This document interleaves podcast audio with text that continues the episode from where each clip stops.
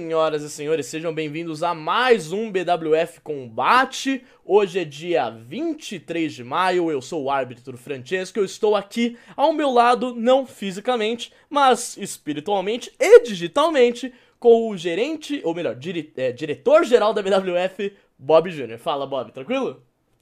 É isso aí. Valeu, valeu, Francesco. Boa tarde, aliás, boa noite, pessoal. Boa noite a todos que estão aqui acompanhando a gente no chat vocês que mandaram perguntas pelo Instagram. Uhum. se Deus quiser, um grande combate vem pela frente aí. Bola pra frente, Francesco. Isso. Primeiro de tudo, a gente queria fazer dois avisos. O primeiro não é bem um aviso, é um agradecimento ao JVS que fez esse novo design aqui pra gente, da live, que tá show de bola, sério, ficou espetacular. Ele até adicionou uma transição que a gente não vai conseguir rodar por uns probleminhas aqui ou acolá do, do próprio Discord, aqui do próprio computador. É, deixa eu ver, parece que a live tá caindo, tá normal aí? Acho que tá normal.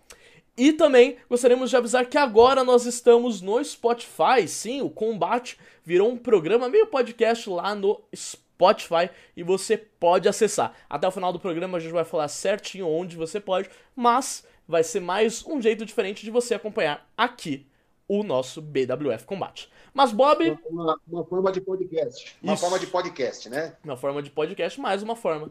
Então vamos Agora, vamos para os nossos convidados especiais. Um muito especial, o outro também especial, mas um muito especial porque há muito tempo não ouvimos falar dele, certo? Ok, Bob não respondeu. Então vamos. Agora sim, nós estamos é... com. Agora é a sua vez, amigo. Agora é minha vez? Não, tudo bem, eu pensei que você fosse comentar, mas aqui estamos com eles. Primeiro de tudo, o Aniquilador Dante. Como é que você está? Tô bem, boa noite galera, tudo bem? É um prazer estar aqui no programa do Combate. Vamos aí fazer esse programa render um pouco hoje, né? Uhum. Já que nos passados a gente só teve um bando de chorão. Ok, ok. E também estamos aqui com ele, que não aparecia há muito tempo, poucos, pouco ouvimos falar sobre, mas nessa última semana tivemos um telecat especial sobre ele. E como foi escrito aqui pelo JVS, o ídolo da garotada, Sônico. Boa noite a todos, boa noite Bob, Dante, Francesco, boa noite a todos que estão presentes no chat. A começar agradecendo aí de antemão o programa que foi feito é, em homenagem à, à, minha carreira, à minha passagem aí da BWF. Vamos que temos bastante novidades para conversar hoje. Sim, então é, muito obrigado a todo mundo que tá no chat também. Já tô vendo que a gente tem. Eu falar os... agora sobre ele. É, né? Mandar um abraço aí pro Jovil, pro, pro Marcos Amaral, que tá aqui com a gente. O Death Rider tá aqui, uhum. Gabriel uhum. Ferreira. O Pepino Espacial do Espaço, até ele já fez mais vezes a mesma pergunta. Uhum. Bob Júnior, boa noite. Por que o BWF não tem um programa onde os superstars conversam sobre o backstage e por trás das lutas, saindo do personagem, contando as histórias por trás das câmeras? Ainda não chegamos nesse ponto, apesar que o combate, o BWF Combate, ele mistura um pouco o lutador com a, a parte pessoal, né? Então a gente tem mais ou menos o que você está sugerindo no BWF Combate. Mas é uma ideia legal, futuramente, quem sabe, aí a gente está crescendo bastante, estamos ampliando várias coisas e pode ser que, que surja alguma coisa nesse sentido aí. Ah, um abraço para o Tobias Correia Neto, que mandou um abraço para o Emerson aqui. Isso, grande Tobias Correia Neto. Agora, como é o nosso. O Igor tá enchendo o saco aqui também, tá? O Igor tá enchendo. Caraca, velho, o Igor não para de forma nenhuma, é toda semana. É, ó, duas pessoas que ficam enchendo o saco toda semana. Quer dizer, na semana passada ele não encheu o saco porque ele estava no programa, que é o Igor e o Colossus. E a pessoa que também enche o saco, mas no caso está aqui conosco, é o Dante. Mas. Você... Hã? Não, não, mas tem outro que enche o saco que já podia resolver o problema. Ah, já sei. Abraço para Diadema. Diadema. Isso, abraço Isso. pra Diadema. Já, já, logo no começo do programa a gente já se livra desses maravilhosos comentários, então um abraço para todo mundo de Diadema. Vamos lá, eu vou propor pra gente começar falando com ele, o Sônico. Sônico, o que, que aconteceu desde a última aparição que você fez na BWF, que se bem me lembro foi ajudando o Speed depois de um ataque do Rodox, posso estar enganado, mas eu acho que foi isso. E desde então, como é que tá sendo sua vida? Como é que estão sendo seus treinos? Está pensando em voltar a lutar? É, bom, é, primeiro deixar claro que esse abraço para Diadema, para seja lá onde é que for aí, não acho bem-vindo, não acho merecido, até porque o Rodex, o Rodox, sei lá o nome desse cara, tem caráter para estar tá falando alguma coisa, ataca as pessoas de maneira covarde, por isso que eu tive que interferir nessa luta que você mencionou. E o motivo de eu estar fora, afastado aí há tanto tempo, é uma lesão que eu tenho na minha coluna, lesão séria que eu tenho na minha lombar. Já venho tratando há pelo menos uns quatro anos, com três hérnias que eu tenho que vão e voltam constantemente. Eu já fiz várias sessões de fisioterapia, treinamento e tudo. Eu tinha restrições médicas de talvez nem voltar a lutar. Eu estou, de uma certa forma, ponderando até que o médico fale, olha, você tem liberação para voltar e, e, e, lutar completamente. Naquela operação, a operação que eu fiz contra o Odox para ajudar o Speed naquele ato covarde que ele teve, eu saí bem, saí inteiro da luta, mas não tive a liberação ainda para voltar ativa 100% nos combates que eu fazia antigamente. Estou me uhum. preparando, espero que quando essa pandemia aí passar e a gente conseguir voltar a fazer shows, possa participar com a BWF. Não, muito legal. E vendo essa um nova. Abraço, Francesco, manda um abraço pro Igor. Não é o Igor Lopes, é o Igor Ataújo que tá aqui. Manda salve, ah, Bob, salve, sim. Bob. Um abraço. Um abraço, bem. Um abraço pro Igor Ataújo. E Sônico, me diga aqui, é, vendo essa nova geração, né? Porque do tempo que você parou até hoje em dia, muitos lutadores acabaram chegando ao topo da empresa, outros estrearam. Quais são as suas uh, vontades? Quem você gostaria de enfrentar que você nunca enfrentou antes na BWF no seu retorno? Olha, essa pergunta é tão desafiadora quanto o, o, o voltar em si. É, uhum. Eu acho que temos grandes talentos na BWF, temos grandes pessoas apresentando a luta livre nacional. Acho que a BWF chegou a patamares aí é, que talvez muitos não acreditassem conseguiríamos chegar. E acho que com certeza um cara que merece atenção e destaque nesse retorno aí, o Ace, que uhum. conseguiu ficar um tempo aí com o cinturão que me pertence, porque bem lembrando agora, ainda tenho direito à minha revanche pelo Rei do Ringue desde que o V8 foi embora. Uhum. Então, passando pela, pela questão do Rei do Ringue, né? Não estou desafiando ninguém, mas eu acho que um dessa nova geração que tem mostrado bastante trabalho é o Ace. Eu acho que sairia um combate bacana. Pô, muito legal. É, agora, é, voltando a falar um pouco desse Telecat especial que a gente postou essa semana, eu tava vendo e tem um combate que eu gostaria que você comentasse um pouco, porque foi um, dois combates, na verdade, que, que eu gostaria que você comentasse ambos contra lutadores internacionais. O primeiro é contra o All Code que você enfrentou durante o Laut, né? O segundo Laut que a gente teve em 2014. É, a luta foi meio que marcada, né? Porque você acabou depois invadindo e atacando ele para ter esse combate. Essa luta foi marcada depois que você foi enfrentar o Extra Large, né? Que alguns conhecem como Alejandro Saez, que lutou também no CWC da WWE.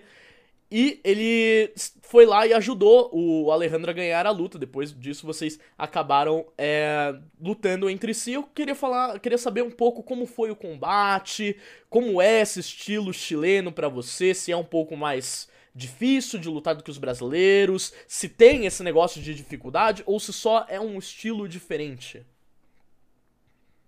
Uh, bom, questão de combate, a gente não tem muito o que comentar de estilo. Acho que se você entra no ringue, você tem que enfrentar quem está na sua frente. Uhum. E o Warcode não é uma pessoa fácil, é um cara que bate pesado, um lutador muito técnico, muito inteligente, sabe muito bem o que está fazendo. E assim, eu acho que a gente viu no final do combate que o quem consegue prevalecer na técnica, quem consegue entender o oponente eu acho que assim foi um grande combate. Eu gosto muito desse combate, sim. E como vocês viram, que é nosso permanece em casa uhum. e ele não uhum. tinha direito de encostar a mão em mim. Infelizmente aconteceu. Ele teve o que merecia e o cinturão voltou para casa.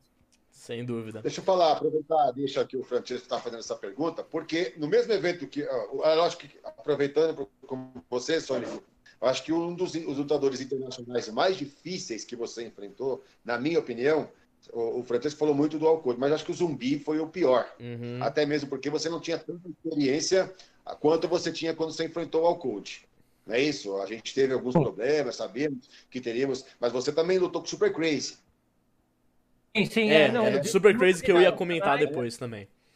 Então, ah, eu penso assim, é, lógico, o Alcode, por uma escola até diferenciada, um lutador mais agressivo, mas eu acho que até hoje, pelos combates que eu pude assistir, o mais difícil foi o zumbi. Uhum. Né, que eu pude assistir. Com, com o, o, o, Super Crazy foi uma delícia, né, cara? Foi uma, uma, uma, uma dança, né? O cara é um professor. Uhum. Mas eu queria aproveitar essa pergunta do Francesco, porque no mesmo evento que você lutou com o Cold, eu coloquei o Dante para lutar justamente com um dos caras que eu achava muito agressivos dos, dos lutadores de fora que veio, né? Que foi o, o, o Kaiser, né?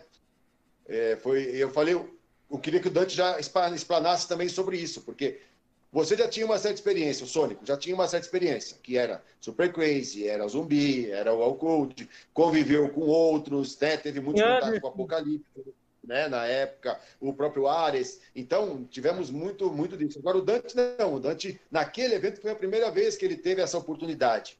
E ainda eu até falei aqui no combate que no dia desse, né, dessa luta, eu falei, Dante, eu vou colocar você contra o, o Kaiser, mas toma muito cuidado e se fecha. Dificilmente eu falo isso para um lutador. Mas eu falei isso para o Dante. O que, que, você pode falar sobre isso, Dante? Então, Bob, realmente você falou comigo para me proteger nessa luta e também para conter um pouco o Kaiser. Foi uma experiência incrível lutar com uma pessoa de fora. Foi um combate que eu tive a satisfação de ser aplaudido em pé pelo William Regal logo depois do combate. Isso me deixou muito feliz. E realmente, tenho todo o respeito pelo Kaiser, ele foi um grande rival e tenho vontade de lutar novamente com ele, quem sabe um dia. Foi uma grande Mas, luta. Um grande... É, essa questão, que nem você falou, nessa época foi a minha primeira grande oportunidade em relação a desafios internacionais. E uma coisa que eu tenho visto nos últimos combates é a galera falando que merece alguma coisa, merece isso, merece aquilo. Tem muito chorão ultimamente. Cara. É, já que o chorão eu, do Charlie Brown, né? Você me conhece muito Desculpa. bem. O Bob me conhece muito bem, sabe que eu nunca pedi luta, eu nunca implorei por nada. Ele, ele simplesmente sempre chegou para mim e falou: Você vai lutar com Fulano, com Ciclano. Eu ia lá e lutava. E eu ia Verdade. porque ele achou que eu tinha méritos por isso. Então, isso é um recado não só para os chorões, mas como para futuros talentos da BWF que vão chegando. Façam Entendeu? o seu. Façam o seu. Parem de chorar. Conquistem o seu espaço, ao invés de ficar chorando por ele. Uhum. Que é feio o que vocês estão fazendo. Vocês têm Agora que lutar vou... pelo que vocês querem. Eu vou, vou aproveitar aqui a, a, passadinha aqui pelo Instagram, que o pessoal mandou bastante pergunta aqui Isso, também estou com ela. Eu vou fazer uma pergunta para os dois. É, a pergunta do Helmut Hansen. Gostaria de Como? saber Pera, repete o, o nome? Desafio... Repete o nome? É, Helmut Hansen. Hel é uma Helmut, coisa assim. Entendi. É que tão pequenininho na minha cara. Ah, tá. tá. Não é, não é o é, seu inglês, é o... entendi. Para de se meter, deixa eu fazer a pergunta. Vai, continua. Continua. Gostaria de saber qual foi o maior desafio que cada um já enfrentou. Começa pelo Sônico. Olha, eu posso colocar dois nessa lista. É... Primeiro foi o Tim Anderson na virada cultural 2011. Tivemos uma luta de madrugada e um combate extremamente pesado. O Tim executou golpes bem contundentes. Acho que você até lembra desse, desse combate. E além dele foi o Zumbi também, que vem da escola mexicana, formação brasileira na capoeira. Sabe que quem luta capoeira não, não pega leve, sabe o que está fazendo, sabe combater. E em 2011, quando eu estava lesionado já, perdi meu cinturão. Em 2013 que eu recuperei o cinturão, que eu tive até uma concussão no combate. Assistiu o combate no YouTube, vai ver. Uhum. Eu passei mal de verdade, aquilo ali não é encenação, tá? A gente sabe que tem todo o lado espetáculo da luta livre, mas eu realmente apaguei. lembro de eu entrando no ringue e depois eu saindo do ringue, mas eu não lembro do combate. Uma coisa feia aconteceu comigo. E os dois, por terem essa pegada mais guerreiros, mais pancada mesmo. Era o. o, o é, Perdeu-se o, a, a, questão de combate, de, de entretenimento, que é o que a nossa profissão é, traz para nós e entrou na questão de agressão. E o Bob disse eu não tinha tanta experiência e eu acabei passando alguns mal bocados nessas duas situações. Uhum. Dante? Ah. Bom, no meu caso, a luta mais dura que eu tive até hoje, sem dúvidas nenhuma, foi na Noite dos Campeões, que foi aquele sobrevivente que no, inicialmente era para ser uma quatro fatais uhum. entre eu, Xandão, Brutus e Tim. Só que o Tim Anderson, não sei o que aconteceu, ele fugiu da luta, acabou sendo um sobrevivente entre eu, Xandão e Brutus. Luta de peso, hein? Simplesmente tive que enfrentar os dois nomes mais pesados e agressivos dos anos 2000 para cá, da luta livre nacional. E para mim, felicidade nessa luta, os dois se juntaram para lutar contra mim. E realmente eu, foi a luta que eu mais sofri, que eu mais apanhei, sem dúvida nenhuma. Foi o combate mais duro que eu tive. Só que combate. Só que tanto que eu tive uma abertura no rosto, que eu acabei levando três pontos depois da luta. Foi uma luta que eu fui até o final, consegui lidar com os dois. E foi uma das tentativas de cinturão que eu tive, que até depois eu quero falar disso, que eu fui, é, como eu posso dizer, prejudicado por pessoas externas. Que quando eu ia fechar o Xandão, entrou na época Rurik e Max Miller, que na época formavam a tal, a então tal máquina do mal, puxaram o juiz para fora do ringue e impediram a contagem, impedindo que eu me tornasse o campeão sul-americano na época. É, eu lembro disso. Eu vou emendar algumas coisas aqui para nós dar uma adiantada, uhum. uh, porque tem muita coisa do Instagram aqui e eu já vou. São três. Essa e mais duas perguntas, acho que já dá para emendar e a gente até não perdeu o raciocínio. Que o Andy está perguntando, ele perguntou para o Dante, mas eu vou estender para o Sônico também. Qual foi o melhor combate que você fez? Nós falamos sobre o desafio, né, o maior desafio. Agora, o melhor combate. Ah, nessa lista dá para eu colocar três, Bob, que foram os três combates que eu lembro que assim que eu saí do ringue, você e em outras ocasiões até o Mister Argentina estavam em lágrimas por conta de tão bom que foi o combate. Que foi contra o Tim Anderson, que foi a, aquela luta que nós lutamos atados a cordas um ao outro no anime Friends. Sim. É uma luta contra o Boer e uma luta que eu tive contra o Mets no último Noite dos Campeões. Não, contra o Mets foi o Rei do Ringue na Vila Maria. Não, o, o evento em si. Ma... Ah, tá. E você, e você Sônico? Uh, bom, é, eu acho que assim, pensando no espetáculo e pensando no, no, amor pela luta livre, eu já tive uma série de combates, inclusive uma Dante estava com o, Beto Angeloiro, quando eu tentei pelo cinturão é, do sobrevivente. Foi um combate bem legal, que até está no telecat da edição da semana passada. Gosto muito daquele combate. É, tive várias lutas com o Xandão, que são fora de série, curti demais. Mas eu acho que pelo coração, pelo, pelo fanatismo e pela essência do que eu sempre amei, luta livre, com o Super Crazy foi a maior uhum. oportunidade que eu tive até hoje. Um combate curto, um combate rápido, mas eu consegui aprender muita coisa com um grande profissional naquele dia. Só para aquela pergunta sobre o maior desafio, também responde para o Bruno qual a luta mais difícil e desgastante desde a WWF, já foi falado sobre isso. Uhum. Rapidinho, Sônico começa. Qual adversário nacional e internacional vocês querem enfrentar? A clássica pergunta. Única. Pergunta do Arilson. Isso. Vamos começar com o Sônico dessa vez. Vamos fazer o bate-volta. Internacional, eu falo pelos que estão atualmente lutando ainda. Eu coloco Samoa Joe e Cesaro, que são dois caras que eu admiro a carreira deles e gosto muito de ver os dois no ringue. Agora, nacional. Nacional, francamente, o único cara assim que eu penso que eu gostaria de lutar, que eu não poderei ter essa oportunidade, e eu queria fazer uma luta com ele, principalmente na época de auge dele, seria o Mozart. Muito bom. E aí? Uh, eu acho que pensando internacional, todo mundo já sabe Minha resposta, o Rei Mistério é sempre o primeiro que vem à cabeça, não tem outro. Mistério sempre foi o meu ídolo maior e eu acho que se permanece, temos grandíssimos nomes lutando hoje, não só na WWE, mas no cenário da luta livre num todo. Mas a experiência que o Rei Mistério tem e o Chris Jericho, que é da mesma linha, da mesma é, all around, né? Os caras que conseguem lutar bem em qualquer lugar que eles vão, então qualquer um dos dois eu ficaria muito feliz em lutar com eles. E nacional, como eu já mencionei, o Ace, eu acho que renderia um bom combate. E outro que, infelizmente, hoje não está atuando de uma forma muito, é, muito positiva, como esperávamos e como costumávamos ver. Mas o meu antigo amigo Beto Angeloiro, que hoje em dia é Rurik, uhum. acho que se ele quisesse um embate em cima do ringue, eu não hesitaria em chutá-lo mais algumas vezes.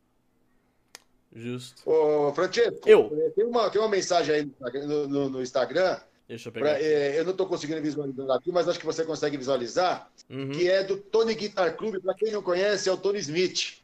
Deixa eu pegar aqui, Tony. Manda um abraço para ele, que deve estar acompanhando a gente aqui. Só um minutinho. E ele mandou. Achei! Ô, Sônico, a gente sabe que muitas vezes um lutador, quando ele está uh, treinando, ele acaba tendo o auxílio de uma pessoa que já é um lutador, às vezes é um lutador renomado, e a gente chama isso de padrinho. Você teve algum padrinho na luta livre? É. Depois você responde também. Pô, essa pergunta foi legal. Cara, é... comecei a treinar faz muito tempo, 2004, 2005, faz um tempinho já. Bob Jr. acompanhou bastante no começo, depois o Bob passou por uma cirurgia. Uhum. E eu tenho muito tempo com Cachorrão, Vira-Lata, Pecos, o antigo Twister, mais uhum. uma turma bacana aqui, até o Caipira, Cardoso, é, bastante gente da antiga que me acompanhava. Bob Léo apareceu várias vezes também no treino, auxiliou muito, apanhava bastante do Xandão também nos treinos. Mas é um cara que eu sempre me identifiquei pelo estilo voador, por ser baixinho também sempre foi o Tony Smith, o Tony Smith que é o nosso que fez a pergunta aí, nosso querido amigo Tony Smith. E eu lembro que o nome Sonic, no caso, quando eu comecei com o nome Sonic, posteriormente se tornou Super Sonic e depois Sonic, foi me dado pelo Tony Smith, que eu estava treinando alguns golpes com piruetas, corrida e, enfim, alguns mix de movimentos. E na época eu usava um cabelo moicano, tinha meus 16 para 17 anos, era bem molequinho. Então ele falou: pô, você tá parecendo Sonic correndo, girando, lutando. Não usa o nome de Sonic, vai ficar legal. E bateu, ficou. Então, acho que meu padrinho, tanto de, de inspiração como de, de trabalho juntos, e por fim, me dando meu nome, foi o Tony Smith, com certeza. Muito legal. E você, Dante? E aí, Dante? Cara, por coincidência, eu ia até comentar, é até uma história engraçada que eu tenho com o Tony. Que ele também foi meu padrinho na época. Foi um cara que eu tive muitas lutas. Você lembra bem disso, Bob? Ele foi a minha primeira luta, inclusive, do Telecat. E é engraçada a história porque quando eu era aluno estava começando a lutar, o Tony Smith, ele mesmo já chegou em mim, a gente conversou. Hoje é uma pessoa que eu admiro muito, tenho um enorme respeito por ele, é uma pessoa que eu gosto. Ele falou para mim: Eu não gosto de você, eu não gostava de você porque ele me via como um garoto preguiçoso, um cara mole, só que eu mudei a cabeça dele dentro do ringue e nos treinos. Foi onde eu ganhei o respeito dele, ele começou a conversar mais comigo, ele deu liberdade para a gente se conhecer e trabalhar junto. Então, assim, é um cara que eu tenho uma enorme admiração, é um dos nomes que fazem falta na luta livre nacional. E, cara, além dele, é, os caras que me treinaram foram você, Bob e o Insano Igor. Então, Isso não conta. É, Igor. Bom, aí, temos um vídeo para assistir? Temos alguma coisa vamos, fazer? Vamos aí, tentar passar, vamos, porque é o seguinte, para vocês entenderem, é, a gente está passando por alguns probleminhas em relação à transmissão é, do computador, mas eu tenho aqui dois vídeos legais que não vão ser tão legais para o Dante, mas eu acho que é bom pra gente debater um pouco sobre o que está acontecendo na carreira dele atualmente. Então, vamos para o vídeo?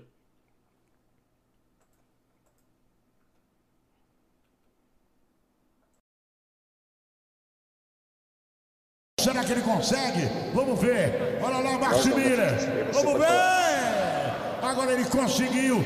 Vai fechar. Um, dois. Um, é dois. Do... Opa, ele olha chave. Olha o Max. Olha o golpe que ele pegou. Olha o campeão como é que pegou. Daí não tem saída, não. Não tem como sair, Renato. Daí não tem saída. Não tem. Não tem nem como se mexer. O Dante desistiu, o Dante desistiu. Ele desistiu, juiz. Acabou. Não, não desistiu, não. não. não. Ele não desistiu. Acabou, acabou. Acabou.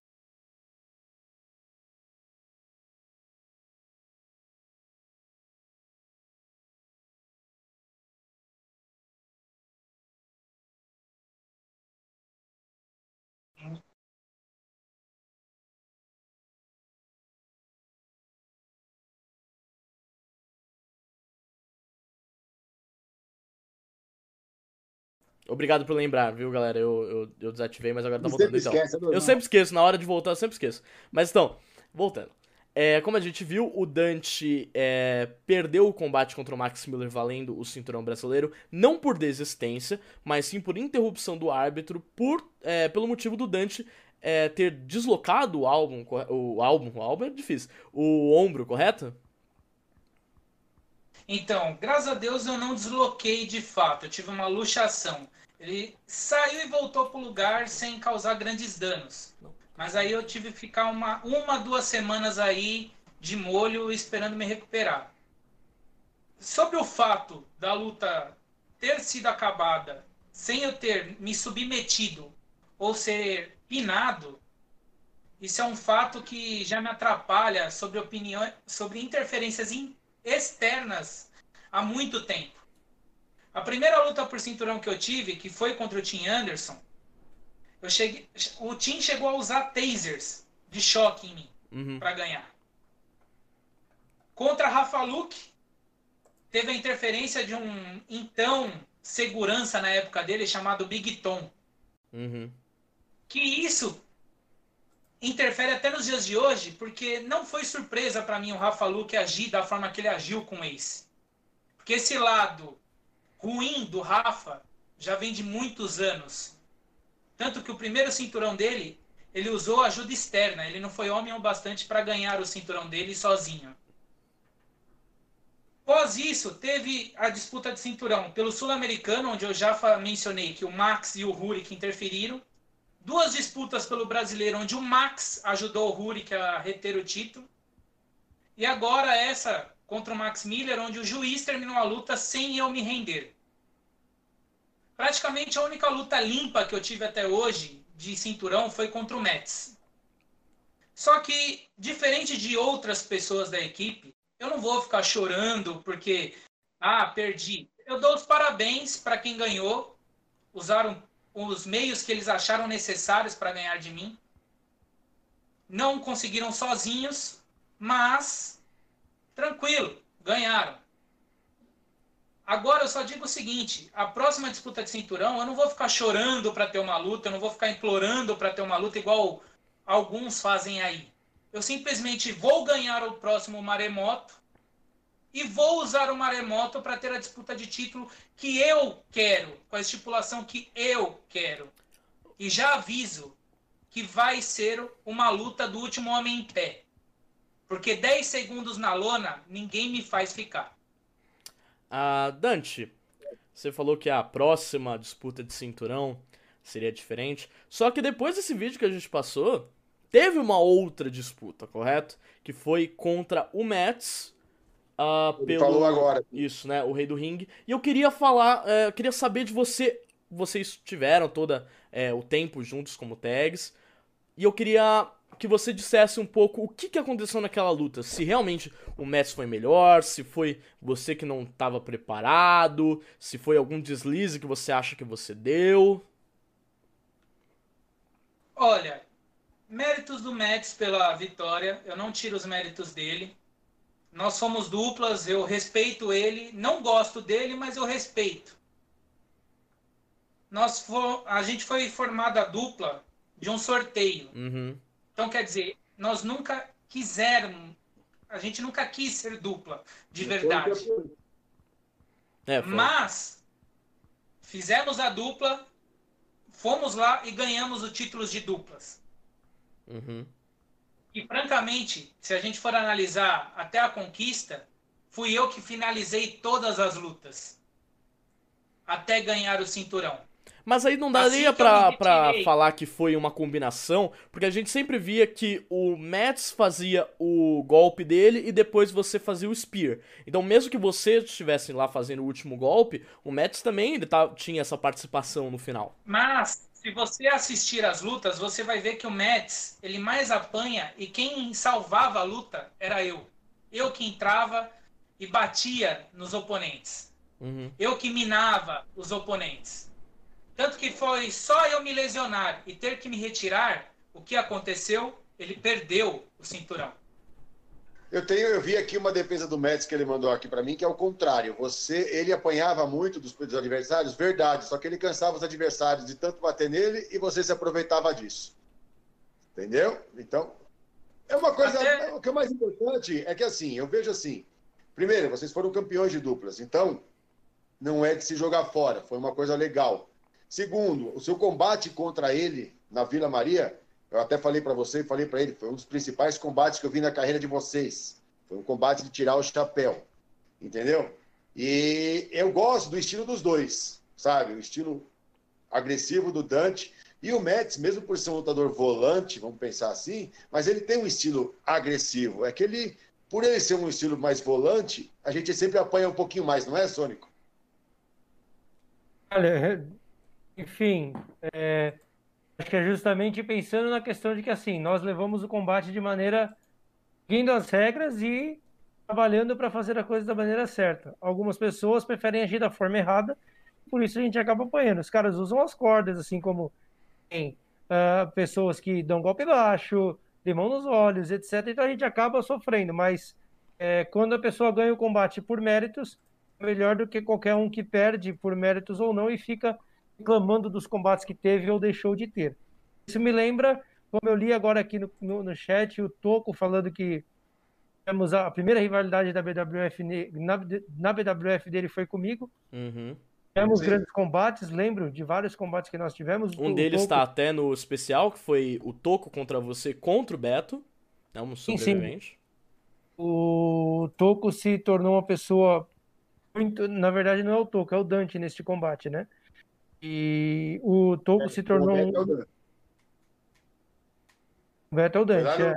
no, Vasco, no, Vasco, da Gama, lá na Vila Guilherme. Sim, sim, eu mencionei essa luta anteriormente já também.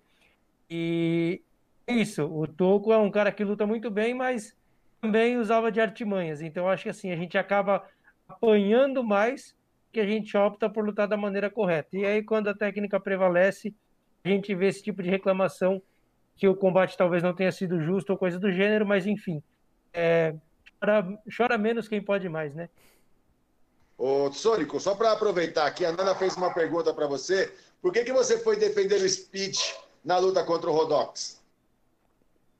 Ah, o Speed é, foi um dos garotos que começou a treinar na época que eu estava ainda treinando, estava ainda ativo, mesmo já recuperando da minha lesão.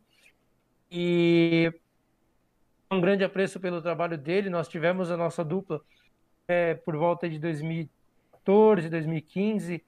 Faz algum tempo nós tivemos a nossa dupla Mucha Lucha. Depois Mucha nós Lucha. até convidamos o, o Twister para participar com a gente. Então nós temos esse nosso, stable aí de lutadores mascarados. Eu acho que, como eu estava falando exatamente nesse momento, quando a pessoa age maneira desleal e covarde, como co- o Rodex, Rodox, sei lá o nome, esse cara que fica aí no chat enchendo a paciência, pedindo abraço, sendo que ele não merece, é, a gente tem que intervir de alguma forma. Como eu não sou de levar desaforo para casa, acho que ele teve o que ele mereceu. Então foi pela minha amizade com o Speed e porque alguém estava agindo de uma maneira muito errada. Inclusive, me surpreende o Speed estar agindo como ele está agindo hoje. Eu espero que esse comportamento mude ou eu vou intervir também. Mas você não acha que esse comportamento do Speed hoje não é, de uma certa forma, to- não é uma culpa dele totalmente, assim? Porque a gente vê que não só a máscara muda, mas a atitude também. O Speed do começo do combate e do final são duas pessoas quase diferentes. Sim, é, eu ainda estou me questionando o que aconteceu. Por que, Uhum. que isso aconteceu? Eu não tive a oportunidade de ter uma conversa com ele ainda, é, por conta desse, dessa pandemia, desse isolamento social, que nós temos que manter essa distância. Eu ainda não tive esse momento com o Speed. Eu quero entender o que está acontecendo, eu quero entender o porquê essa mudança de postura, essa mudança de conduta e agindo até de uma maneira covarde também. Então eu espero que ele reavalie as atitudes dele para que a gente possa retomar nossa caminhada juntos ou a coisa vai ter que ser um pouco diferente no meu retorno. Uhum. É, Ah, só para a gente continuar, nós temos um vídeo do Sônico aí, né, Francesco? é, vamos tentar passar, né? Porque viu. Não, não, calma, mas antes desse, antes desse vídeo, eu queria fazer uma pergunta para os dois lutadores, porque a. Rapaz, eu não, não consigo visualizar o nome do rapaz que mandou aqui, mas. Eu te gostaria empresto o óculos saber- na próxima. Ele perguntou, não, não precisa, que aí não vou chegar mais mesmo. É, ele perguntou para o Sônico, mas eu vou estender para os dois a pergunta. É, a expectativa que vocês têm sobre essa nova safra de lutadores. Pode começar, Dante, porque o Sônico acabou de falar. Bom, Bob, é, sobre essa safra eu posso falar bem, né? Porque além de você, eu treino muito dos moleques na academia da BWF. E, cara, vou te falar, tem talentos? Tem. Tem gente muito promissora. Só que é que nem eu falei, tá faltando um pouco de atitude nesses garotos. Eles estão querendo ganhar muito no grito e menos na ação. Então, assim, o conselho que eu dou para eles, não só como um profissional hoje da BWF, mas como treinador de muitos, é para de falar um pouco e começa a fazer. Que se fazendo é que ganha o respeito. E não no grito. Que nem o tem algumas hein? pessoas no chat falando então chamado Dante Inebank, que dizem que eu tenho chance por títulos o tempo inteiro. Como já foi dito aqui no, aqui no programa de hoje, eu nunca pedi disputa nenhuma pro Bob, eu nunca implorei nada por cinturão. Eu simplesmente chego no evento, o Bob fala pra mim: "Você vai lutar pelo cinturão tal". Se ele tá me dando as oportunidades é porque eu estou merecendo. É porque eu chego lá e faço o meu trabalho. Se vocês querem o mesmo, é simples. Vão lá e façam. Ganhem o respeito. No início, quando eu comecei, não era tão fácil. Igual vocês têm a mamata que vocês têm hoje. O Sônico sabe bem disso que quando ele começou também era assim. Uma, a gente não lutava em grandes eventos. A gente só lutava em quebradas. A gente quebrava a cara para ganhar o re- reconhecimento, para ter oportunidades. O Corona. Corona aqui, perdão. Outra, eu quando eu comecei, eu tive que lutar contra Xandão, Brutus, Tony Smith, Mano John e entre vários outros lutadores que antigamente tinham renome e até ao, ao momento que eu comecei, eu tive que lutar com eles, ganhar o respeito deles em cima do ringue, lutar de igual para igual para receber as minhas oportunidades. Inclusive, no especial do Sônico, tem exatamente a primeira luta que eu ganhei no Telecat. A primeira grande oportunidade que eu tive. Que foi o sobrevivente contra o Sônico e contra o Beto, então Anjo Loiro na época. Eu fui lá e venci. Eu não fiquei chorando, eu não fiquei pedindo. Eu simplesmente ia lá e cumpria o meu papel. Por isso que até hoje eu recebo oportunidade e vocês não. Então, galera da Nova Safra, qualidade vocês têm. É, vocês têm muito a oferecer ainda para todo mundo que é fã de luta livre nacional. Só que comecem a ter atitudes, agir igual homens E aí, e não ficar igual criança mimada que fica chorando. Essa é a dica que eu dou para vocês e sobre o que eu falo dessa nova safra. Ah, bom, eu acho que o papel de quem tem mais experiência é guiar quem está começando. né? Então, eu acho que, primeiro de tudo, tenham sempre respeito por quem está à sua frente. A pessoa treina tanto quanto você, essa pessoa tem potencial tanto quanto você. E essa pessoa pode exercer algo tão bem quanto você vai exercer. Então, respeito pelos seus oponentes, acima de tudo. Treinem muito, ouçam o que esse cara aí fala, Bob Jr., porque foi por não ouvir ele que hoje eu tenho uma coluna danificada. Não treinar, não me dedicar a tudo que eu tinha que fazer e é, não fiz. E como já foi dito pelo Bob Jr., desculpa, pelo, pelo Dante, temos muita qualidade. O Fúria e o Lobo estão comentando aqui no chat para falar deles. Eu ia falar agora, pra É. você falar deles, cara. E vi os Tá dois, o saco. conheço os dois, vi algumas Vou vezes. ele, vou mandar o Fúria, o Lobo e o Rodox pra Diadema, velho. Pelo amor de Deus. eu, Fala eu- deles, Sônia. Eu vi os dois algumas vezes nos bastidores, nas poucas vezes que eu fui às gravações do Telecat. E não só os dois, mas vários dessa nova geração também. Muita qualidade, muita técnica, muita garra pelo que fazem, gostam muito do que faz. O Lobo, estilo voador magnífico, que eu adoro ver, uma leveza, um, um controle Ele tá com uma asa quebrada. para quebrar uma patinha. Ah, enfim, mas eu acho que o que falta é isso. Pode, falta não, né? Uma dica que eu dou é isso.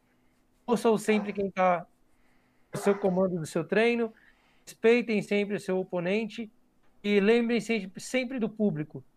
Seja ah, o público que está te vaiando ou que está curtindo o seu trabalho, por ele que você está em cima do ringue. Então respeita aquela pessoa que está sentada ali te assistindo, que é por ela que você está ali e é por você que ela está lá. Muito bom. O, o Insano Igor tá falando que você tá velho demais pra você ficar falando dos outros. E o Rodox tá pedindo pra, você, pra gente mandar você pra Diadema. Você tem dois caras que são admiradores seus. Insano Igor e Rodox.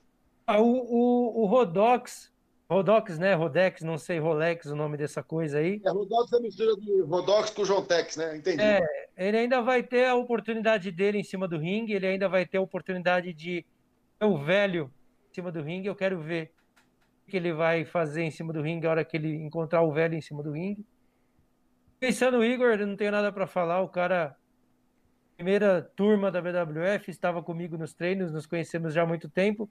Mas, se eu não me engano, já tem duas cirurgias, já tem os dois ombros estragados. Então, assim, é, não tem muito o que falar. É, é, é, galinha que tem papo acaba na panela, né? Como vocês dizem. Então, colocar ele em cima do ringue que a gente vê o que acontece.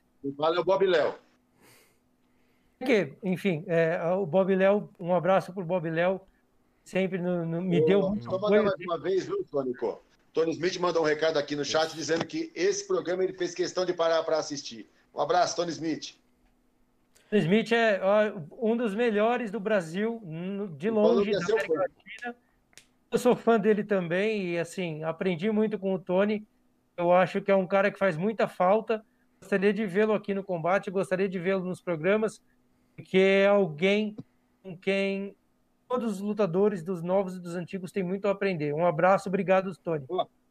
E fazer o jabá. Você que quer aprender a tocar guitarra, vai no Instagram, Tony Guitar Club. Isso. Eles ensinam lá da hora. Eu tenho acompanhado. Só não tenho a guitarra, mas uma hora eu chego lá. Nós temos vídeo, Francesco? Sim, mas antes tem um comentário do Mads aqui que ele fez para o Dante, que é. Sim. Queria agradecer ao Dante pela grande luta que tivemos, aprendi muito enquanto dupla com ele e tenho certeza que foi um dos grandes combates da minha carreira. Então, Aí. Dante. Eu agradeço também, porque, como eu falei, eu respeito o Mets. Posso não gostar dele, mas eu respeito. Uhum. Porque ele foi o único cara que defendeu um cinturão contra mim de forma limpa.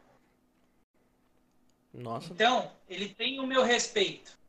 Mas isso não quer dizer que eu goste dele. Ok.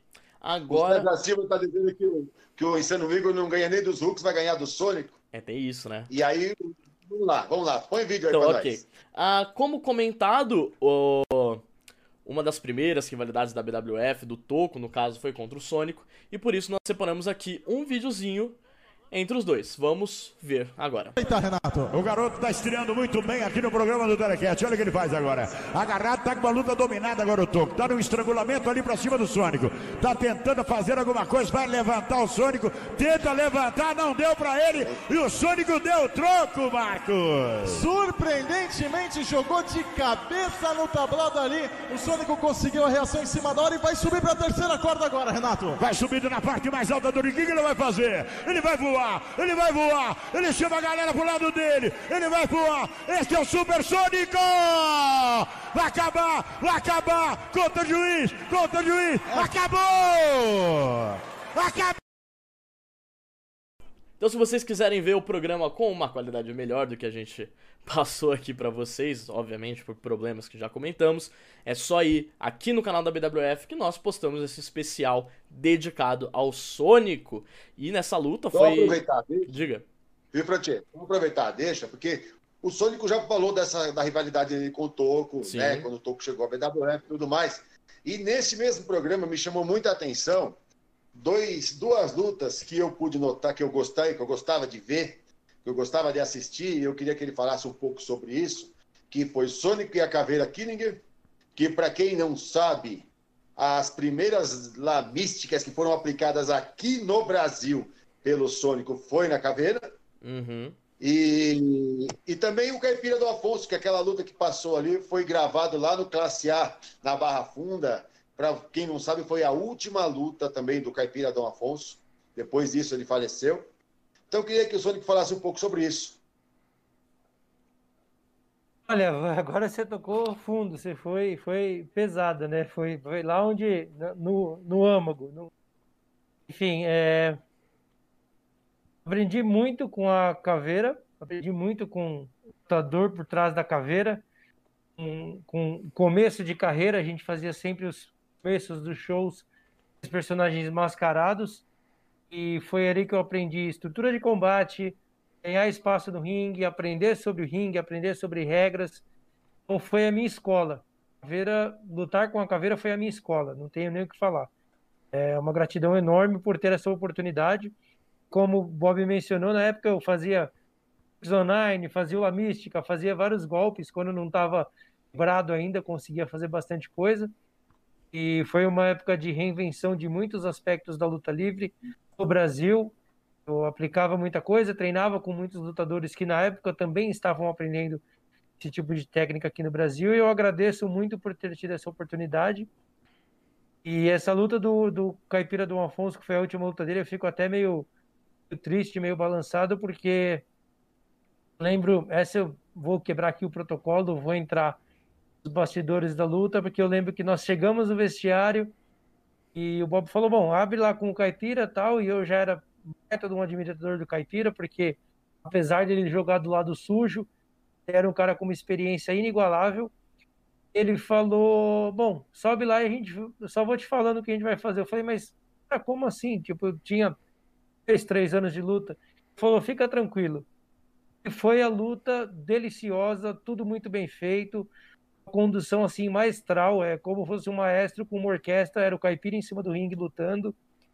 E quando eu recebi a notícia da morte dele foi algo muito triste. É, foi, muito, foi um baque muito grande para todos nós. Eu lembro que o Bob ficou muito abalado, que o Caipira era, era o braço direito do Bob, era o braço direito da BWF naquela época. Eu acho que de todos os apoiadores que a BWF já teve, o Caipira é um dos maiores, se não o maior, que Maior. desde o começo ele fazia de tudo por nós e é um cara que faz muita falta e um cara com quem essa molecada nova ia aprender muita coisa. Então, assim, gratidão enorme pela oportunidade das lutas com a caveira, todas as técnicas que nós aplicamos, por todas as coisas que ele me ensinou, que nós passamos juntos esse começo de carreira. E o Caipira do Afonso não, não, não tem palavras. Minhas primeiras lutas foram com ele no programa do, do Bob Léo, Supercat na praia. Eu fiz a minha estreia contra o V8, depois eu fiz uma luta Sônico e Tecos contra Caipira e Cardoso e foi sensacional. Só para dar um adendo aqui, enquanto o Francisco vai ler um comentário do Mets aí, por favor, do- Ok. do- no, no chat. É, o Caipira era um cara, como o Sônico falou, ele andava lado a lado comigo, ele era um cara, sabe, era, era um, a gente, tanto que no dia que ele faleceu, eu estava junto com ele, depois a gente estava esperando ele numa luta, quando descobrimos que ele tinha falecido e tudo mais, e era muito gostoso, porque ele assistia os lutadores, os, os jovens lutadores na época, que estava o Sônico, o Maximilian estava começando, o próprio Hulk, o Pirata, e ele, ele tinha uma, uma, uma, um orgulho, cara, um orgulho muito grande de. Ele falou várias vezes para mim: ah, vejo que a luta livre ainda tem futuro, sabe? E o, inclusive o Hulk está falando que no dia que ele faleceu, nós tínhamos um show e que quase não conseguimos fazer. Foi aqui na, na, na escola de samba do Sapopemba. E eu fui, sabe, a gente eu fui lá reconhecer o corpo e tudo mais, mas fizemos o espetáculo mesmo assim, que a gente, infelizmente, o público não tem nada a ver com isso e uhum. a gente tem que continuar o espetáculo.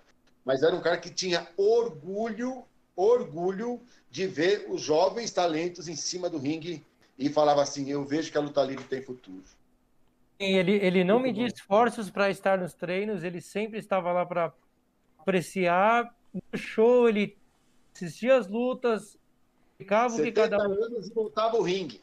Montava o ringue e lutava que nem um touro velho. Ele era. Ah, desculpa o protocolo, é que ele era foda. Era sensacional. Ele me falou uma coisa que eu jamais vou esquecer na minha vida. Ele falou. Eu lembro que na época eu chegava para o show para montar ringue de máscara.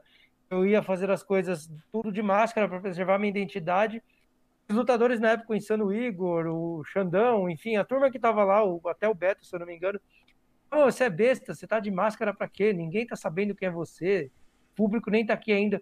Pira chegou uma vez bateu, eu tô falando, eu tô arrepiado aqui, ó, pra não falar que é mentira. Ele chegou, bateu nas minhas costas e falou, garoto, você tá certo, nunca tire sua máscara. Isso pegou, assim, no fundo, eu acho que se tem alguém que tem respeito pela luta livre e respeito pelo que a gente faz em cima do ringue, esse cara se chama Caipira Dom Afonso. Muito bom. A gente tem dois comentários para você, Sônico. Um deles é do Mets, como o Bob comentou, eu vou pegar aqui. Sônico, você foi o primeiro campeão rei do ring. Hoje esse título está comigo. Acho que consegue voltar para fazermos uma luta pelo título? Acho justo defender o título contra o primeiro rei. E antes de você responder, um comentário do Toco, que é: Sônico, 2021 a gente faz 10 anos de rivalidade dá um jeito de voltar aí pra gente sair na mão.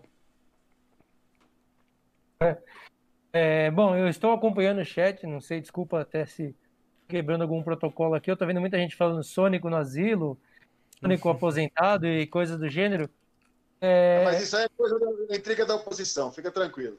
Não, não, para mim eu tô tranquilo, porque assim, a experiência fala mais em cima do ringue.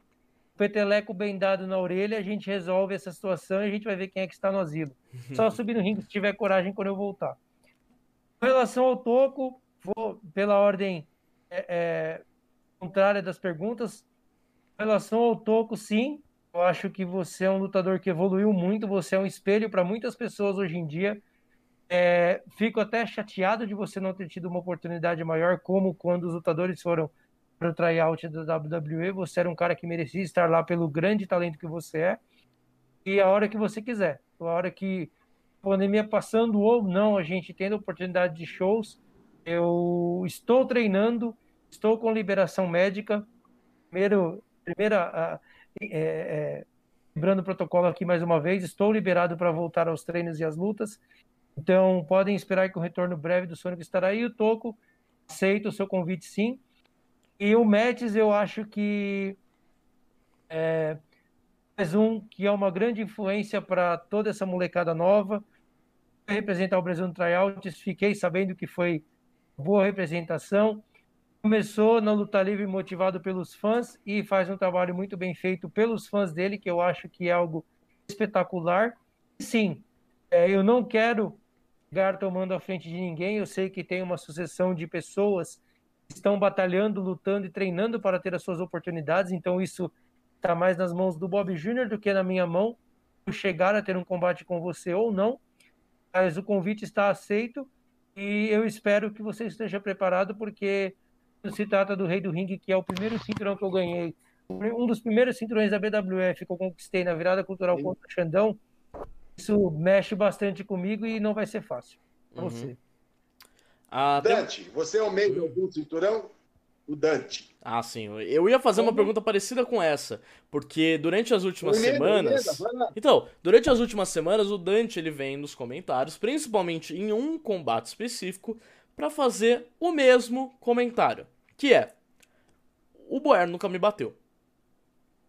Então, e também comentando, né, que o Boer só ganhou o cinturão por causa do Dante. Então vamos lá, Dante. A gente já sabe que você vai. O seu objetivo é ganhar o Maremoto pra fazer uma luta de Último Homem em Pé. Você falou que você já tem um cinturão em vista. Seria esse o cinturão brasileiro? E você trata, como você trata hoje em dia o Boer? Porque a gente sabe que você também comenta que o Boer é, foi meio treinado por você, né? Vocês faziam muitas lutas. Então, na teoria, o Boer evoluiu por sua causa. Bom, nesse quesito, vamos começar do início. O Boer ele treinava na academia, eu já era um dos profissionais da BWF. Eu comecei a ajudar ele no processo de virar de aluno para Hulk. Uhum. E assim que ele virou um Hulk, eu comecei a fazer uma sequência de lutas com ele, uma atrás da outra. Eu e o Boer temos praticamente 50 lutas, no mínimo, um contra o outro. Eu, eu acho que ele tem que. Tem não, ele sabe que eu sou praticamente um mentor para ele na luta livre. Fui um, praticamente, como a gente já disse nesse programa, um padrinho para ele em cima dos rings. Uhum. Eu acho que assim, além de ter ajudado ele a ser quem ele é hoje, eu ajudei a ganhar o título que ele possui atualmente. Então, assim, quem sabe que título eu estou visando? Pode ser tanto brasileiro quanto um sul-americano. Ninguém sabe dizer. Isso daí vocês vão descobrir depois que eu ganhar o maremoto. E sim, eu estou confirmando que eu vou ganhar o maremoto. Mas, caso seja o Boer, eu vou falar. Eu tenho respeito por ele. É, ele se tornou um grande lutador, só que eu acho que ele perdeu um pouco a noção de respeito da história dele, de quem ajudou ele, para falar do jeito que ele fala.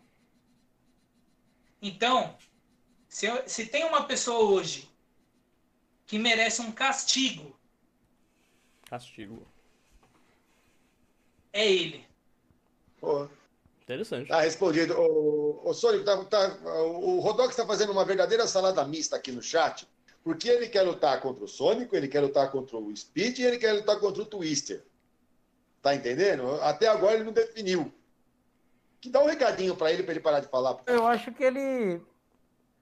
Role- Rolex, né? O nome do cara. É, eu acho que ele tem que. Primeiro de tudo, é, colocar a cabeça dele no lugar para que a gente possa arrancar depois e definir o que, que ele quer da vida. Eu aceito, voltando, estou com vontade de, de lutar. Quem você quiser me colocar, eu vou, eu vou à frente, eu vou pro combate. Mas assim, eu acho que o Speed, infelizmente, está com esse comportamento de estranho. Mas o Twister dá conta do Rodox fácil, com o pé nas costas, porque é talento nato que nós sabemos que temos na BWF. E a hora que o Rodox quiser também, não tenho problema nenhum. Eu só acho que continuam falando de idade, de cadeira de roda, de não sei o quê. Eu, eu quero ver essa molecada ter a capacidade de treinar como nós treinávamos, igual o Dante comentou algum tempo atrás, e apresentar um show como nós apresentávamos. Então, é, quando esse ser humano aí quiser desafio em cima do ringue, estamos aí. Só toma cuidado porque você não sabe o que te espera. Bob, Só uma, só uma, uma questão aqui, Bob, desculpa. Há um tempo atrás, alguma uma pessoa, acho que Enzo, se não me engano, é responsável pelo WrestleManiacos, perguntou eu tenho redes sociais. Eu não atuo muito em redes sociais, eu tenho o meu Facebook do Sônico, mas eu não tenho muito contatos com redes sociais estar intrometendo, passando um assunto em frente ao outro. Só deixando claro para que não, não, não passe despercebido. Então, Bob, fale, Dante. Eu não sou Bob, mas fale. eu queria fazer uma ressalva sobre uns comentários do chat que tá tendo. Hum. É, primeiro, esse é pro Altair. Não, eu nunca quis o título dos Hulks. E o maior motivo de ter lutado com os Hulks é justamente mostrar para eles que eles ainda têm muito chão para caminhar para serem alguém dentro da luta livre. Porque o tempo que eu fiquei de fora lesionado, eu estava vendo muito novato cantando de galo, se achando os lutadores. Primeiro, eu não considero o cinturão de Hulks um título à minha altura. E nunca foi, nem quando eu iniciei. Que eu preferia muito mais ter uma luta de mano a mano, igual para igual, com Xandão, Brutus, Tony Smith e Mano John, do que ser considerado um, um novato que ganhou de outros novatos. A minha atitude de lutar contra os Hulks foi mostrar para eles que eles não são ninguém ainda e tem muito chão para percorrer para se tornarem alguém reconhecido nacionalmente na luta livre. E foi o que eu fiz. Inclusive, com um campeão deles na época, que muitos falam que é meu filho, mas não é, Colossus. Okay. E quanto a isso, eu tenho uma ressalva a mais para falar. Hooks, vocês querem mostrar serviço? Então, parem de querer apenas lutar entre vocês.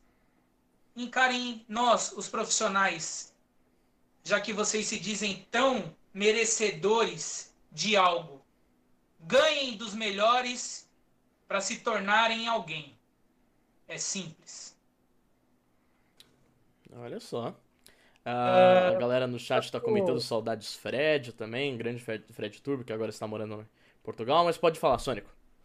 Ah, um perdão da palavra, e peço até desculpa se isso é um pouco errado, mas Dante, você é um cara que eu respeito muito, um cara que eu é, admiro. Tivemos as nossas lutas no começo, inclusive essa do programa da semana passada que você venceu que eu acho que você tem que tomar um pouco mais de cuidado com as suas palavras ao desmerecer os campeonatos, ao desmerecer os lutadores novatos. Você já foi um novato, eu já fui um novato. Eu acho que essa sua postura não é muito interessante. Acho que é, seria legal é, você mostrar o seu valor, mas não desmerecer os outros também. Só falando. Ok. Uh, Bob, você quer responder mais alguns comentários? Você, a gente já pode partir para o momento, portal da luta livre. Bob tá mexendo no celular, acho que ele tá reaprendendo a usar. Tadinho, a idade faz isso com as coisas. Daqui a pouco é o Sonic próximo a sofrer com isso também, né? Bob, você tá ouvindo? O quê? Nada, não, fica caso? tranquilo, Sonic, fica tranquilo. É... Bem, é, aparentemente o, o Bob é, não está tá mudo, não sei o que aconteceu. Mas nós estamos vendo. Tem aqui um comentário falando que querem é, Sônico, Twister e Speed contra Rodox, a Lobo Peruano e Fúria. Seria uma luta deveras interessante. Perguntaram qual foi o primeiro Hulk. Não tem um primeiro Hulk. Opa! Bob? É, não. É, perguntaram qual foi o primeiro Hulk. Não tivemos um primeiro Hulk necessariamente, nós tivemos uma classe de Hulks que estrearam todos juntos. É... Bem, é... o Bob ainda tá, tá, tá, tá sofrendo um pouco tecnologia. Oi?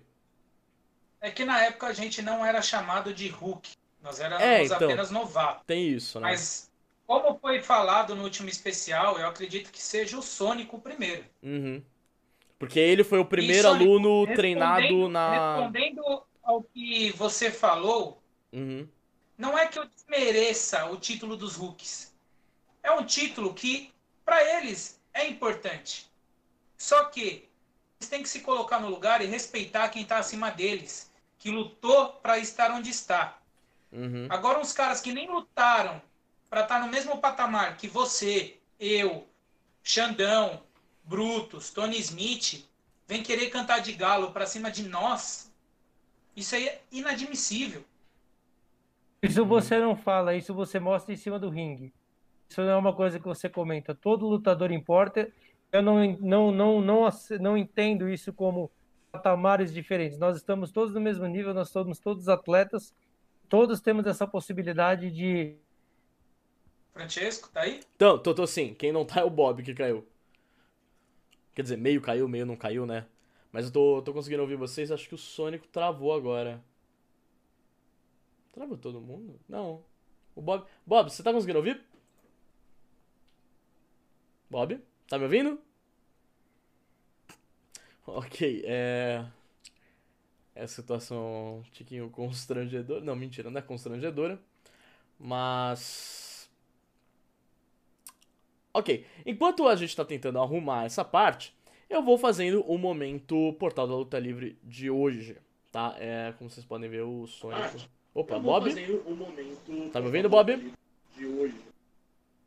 Francesco, tá me ouvindo? Tô te ouvindo, Dante, tá me ouvindo? Sim. Ok, então Dante voltou, o Sonic ainda tá travado, o Bob ainda não, não entendeu o que, que é pra fazer. Mas tudo bem. Então vamos para o momento Portal da Luta Livre de hoje. Não vai ser um momento Portal da Luta Livre muito ah, feliz. Na verdade, exatamente o contrário, é um momento triste, pois durante essa semana a gente teve. eh, perdemos dois lutadores ah, que lutavam eh, luta livre, né? no- eram, eram parte do nosso mundo. Um deles é o Chad Gaspar, né, que vocês conhecem, ele fazia parte do Crime Time junto do JTD. Ele morreu ah, depois que ele, e o filho dele estavam no, no mar. O, a onda, a correnteza estava muito forte, veio um salva-vidas para ajudar eles. O Chad entregou o filho dele e falou: Deixa que eu me viro. Veio uma onda e pegou ele. Alguns dias depois, ah, o corpo dele foi encontrado. Infelizmente sem vida. Parece que ontem ou anteontem ocorreu uma. Ocorreu uma. Como é que é o nome? Uma homenagem feita Uma por homenagem. lutadores. Isso, obrigado.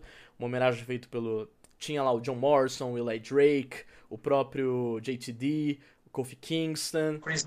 Chris Masters, então tinham muitos lutadores lá pra, é, pra homenagear esse grande lutador, essa grande pessoa e esse herói.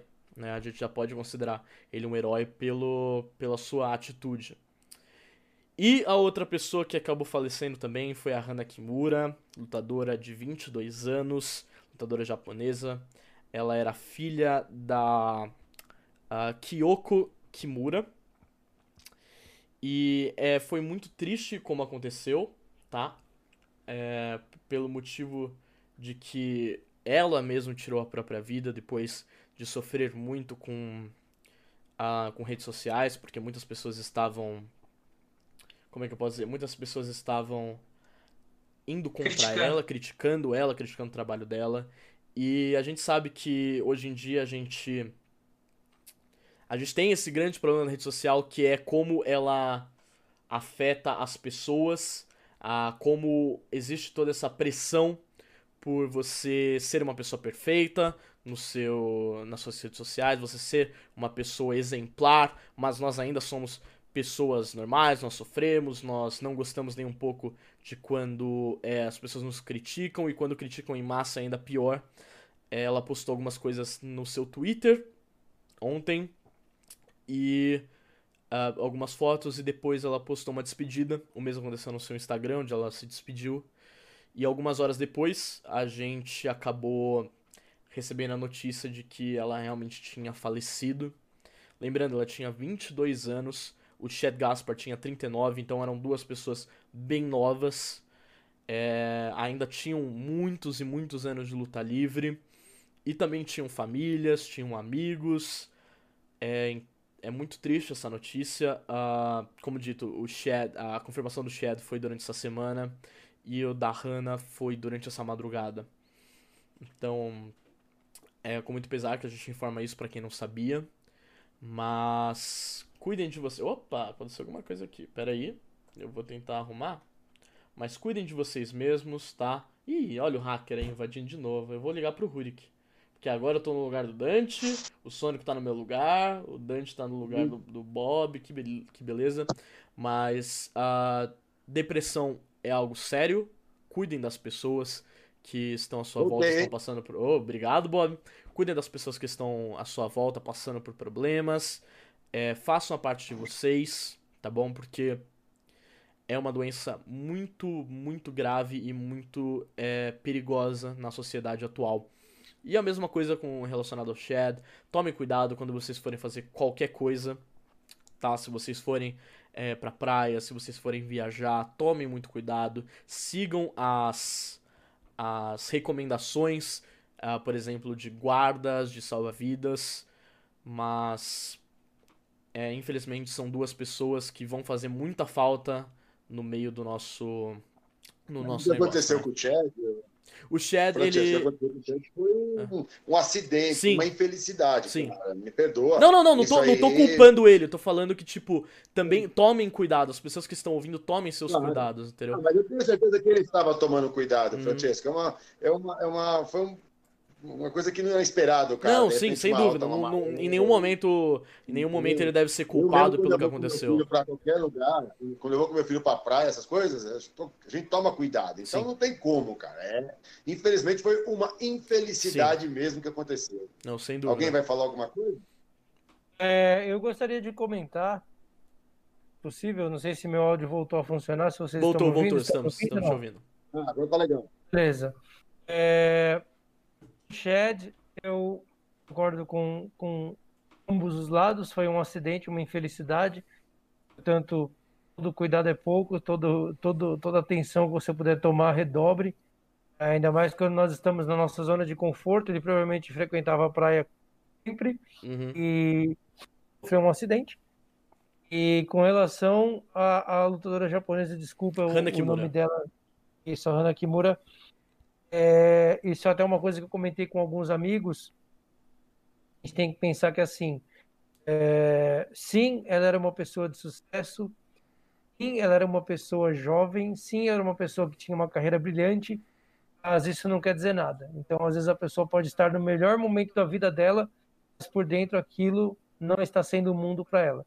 Então, os olhos que a gente tem que olhar para todo mundo ao nosso redor não é simples e unicamente, pô, o cara tá feliz ou o cara tá triste, mas cuidado, amor e respeito sempre por qualquer pessoa ao seu redor, porque infelizmente essas coisas é, é, se passam percebidos pela gente e às vezes uma palavra, uma conversa, um momento ali poderia ter feito total diferença. Então, é, vamos cuidar melhor um dos outros respeitar mais uns aos outros para que a gente tenha qualidade de vida para todos. Sem dúvida. Vou... O Dante quer falar alguma Eu- coisa? Cara, sobre o Chad Gaspar, eu falo até como fã. Ele e o, e o JTG formavam uma das tags mais legais que a gente teve dos anos 2000. A gimmick da, da tag deles era fantástica. Eu adorava os dois em cima do ringue. E infelizmente até parecia que os dois estavam prestes a fazer um retorno para uma possível despedida da carreira do, da luta livre. E, cara, foi uma infelicidade muito grande, mas eu acho que ele é uma pessoa que até o fim viveu como um herói, não só dos fãs, mas para o filho dele. É, eu tenho acompanhado, tem as pessoas e os próprios lutadores que eram amigos dele próximo, têm feito homenagens muito bonitas para ele.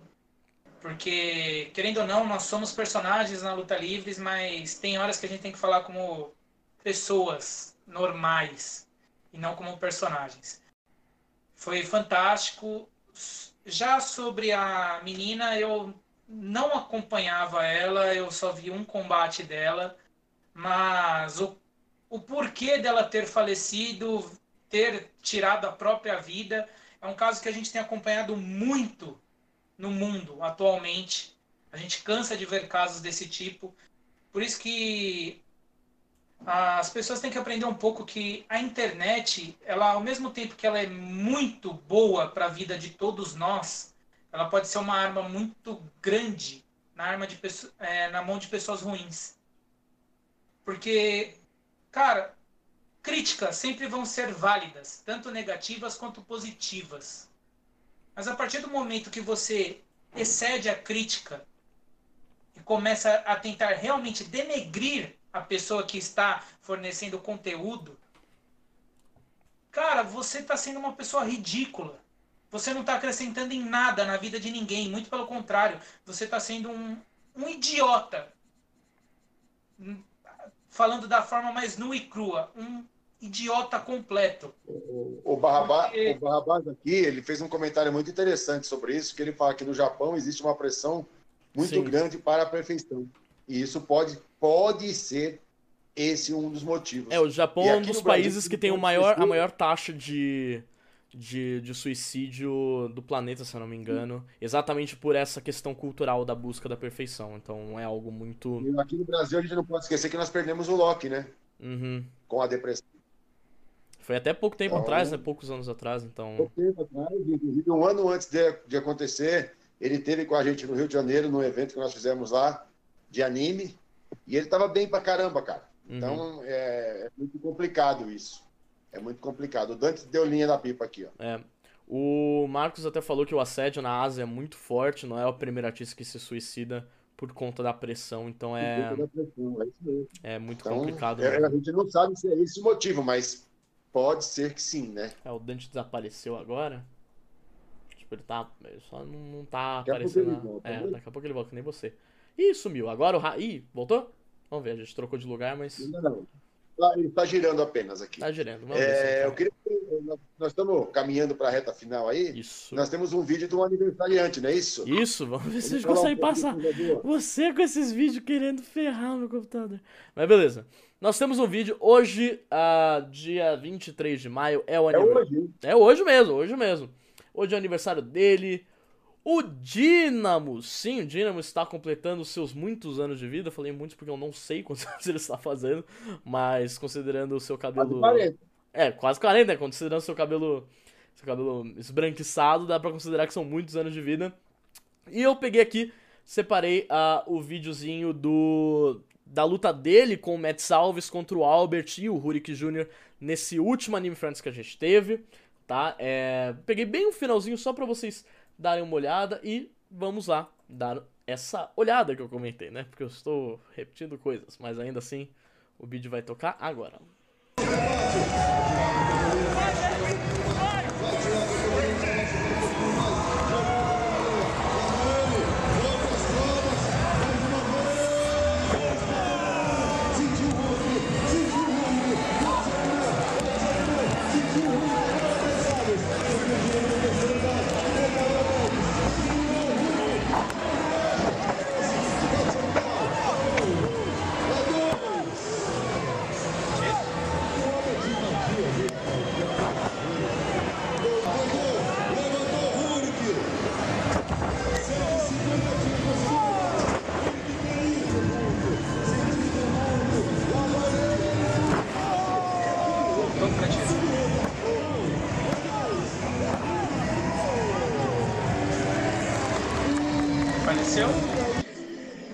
Você ainda não apareceu, mas então, é, como vocês puderam ver, o finalzinho da luta, onde a gente teve tanto o splash do Dynamo quanto o splash do Matt, tivemos o super kick dele, e ele está fazendo seus muitos anos de vida, então parabéns Dynamo, muito obrigado por todos esses anos lutando na BWF, que continue sendo muitos, ele até lutou recentemente no último evento que a gente fez lá naquela Fatal Four entre ele, o Big Boy, o Rurik e o Ace, em que o vencedor lutaria contra o campeão brasileiro, né, que é o Boer. A gente teve resultado da luta o o Rurik vencendo, mas ele fez sua participação, foi uma luta muito divertida, recomendo vocês assistirem.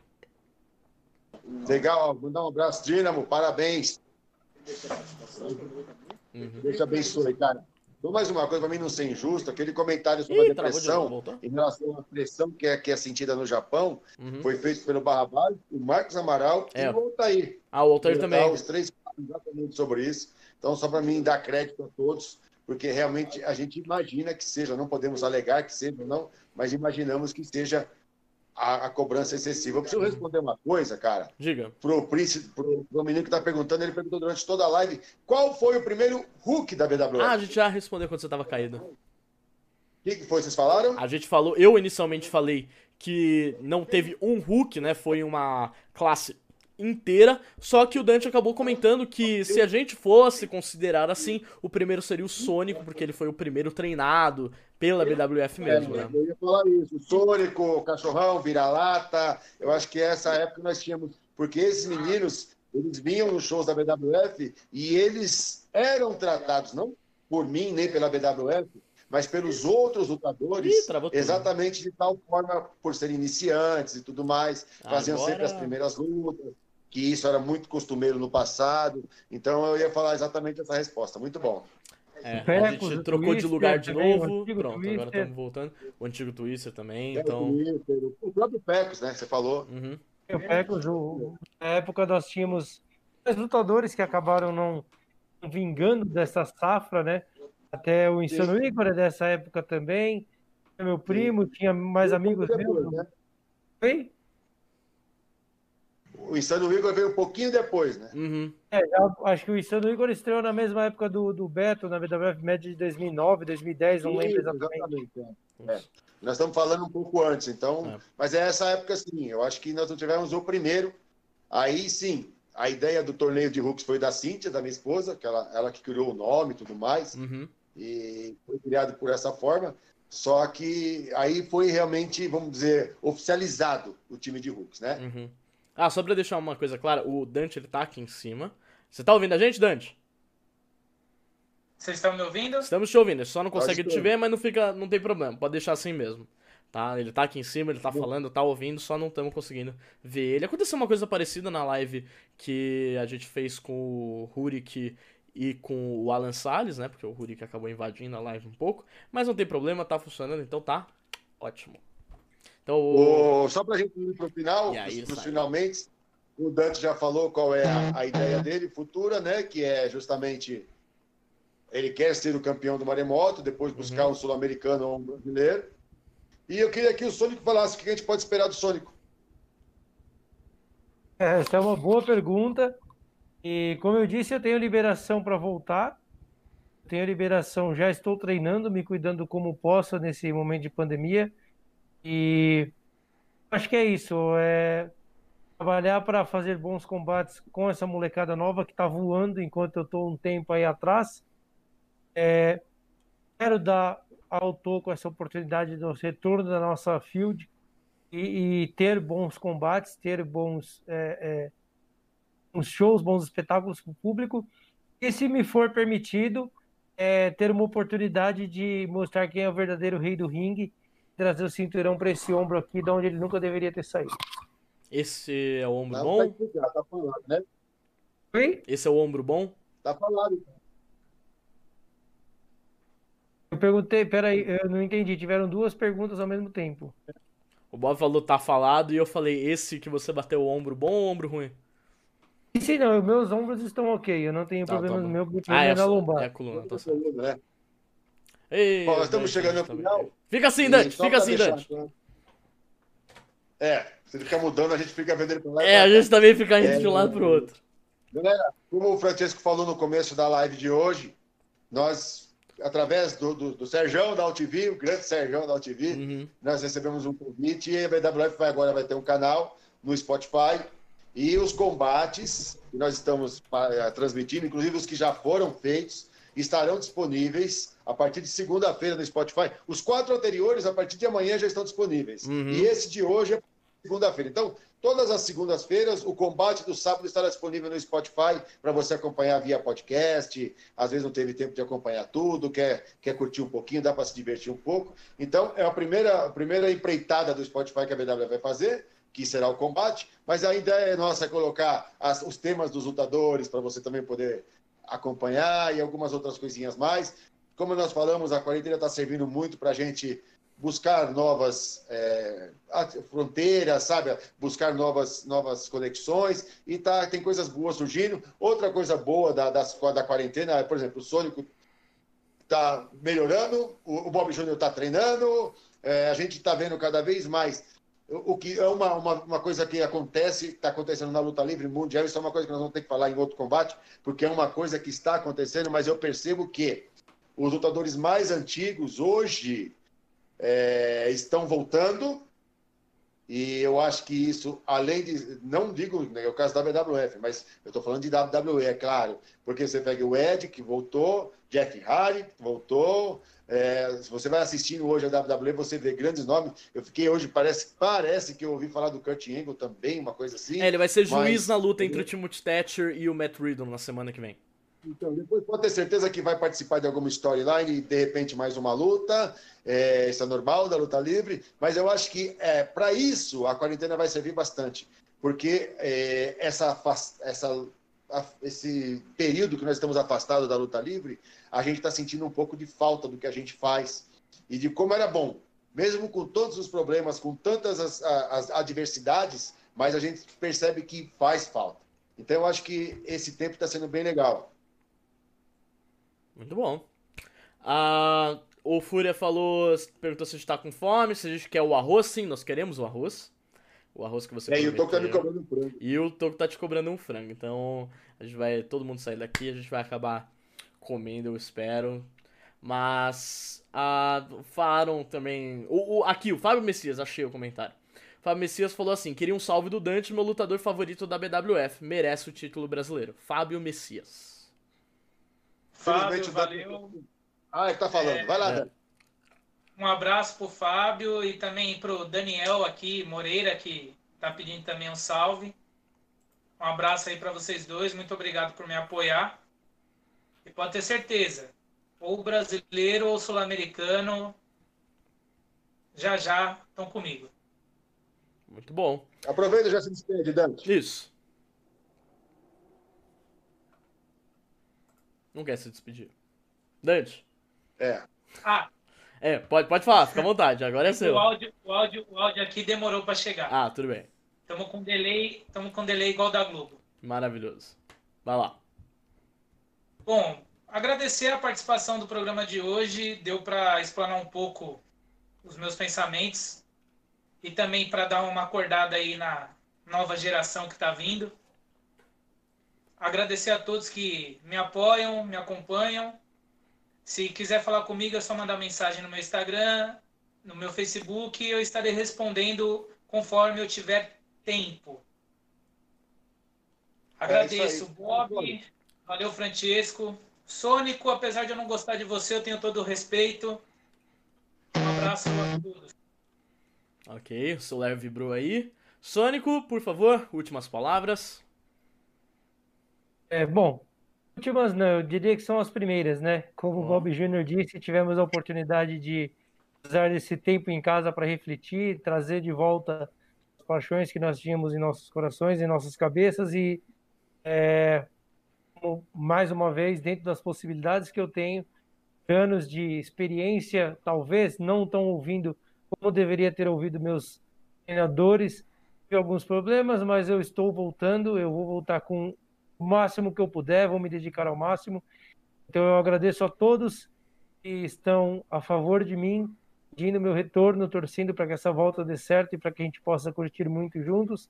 Agradeço os que estão me zoando e falando de idade, etc., porque vocês só vão provar que é panela velha que faz comida boa e o chute na bunda vai vir mais forte. Um abraço, Bob, obrigado pela oportunidade, obrigado, Francesco, por estar aí à frente da BWF, trazendo essa inovação, tecnologia e dirigindo o programa com a gente. Dante, questão de gostar ou não, admiro o profissional que você é, eu admiro a pessoa que você é, e em cima do ringue, quem sabe a gente consegue resolver algumas coisas que talvez estejam inacabadas e aí você talvez não chore na próxima. Muito bom. Agora, agora vamos para a tela só comigo e com o Bob. Bob, antes da gente se despedir, é, me diga uma coisa: qual vai ser o tema do Telecat especial desta semana? Não, essa semana é uma surpresinha, vocês vão gostar ser bastante. surpresa? Olha. Então, É, fiquem vamos deixar na espertos. surpresa, assistam.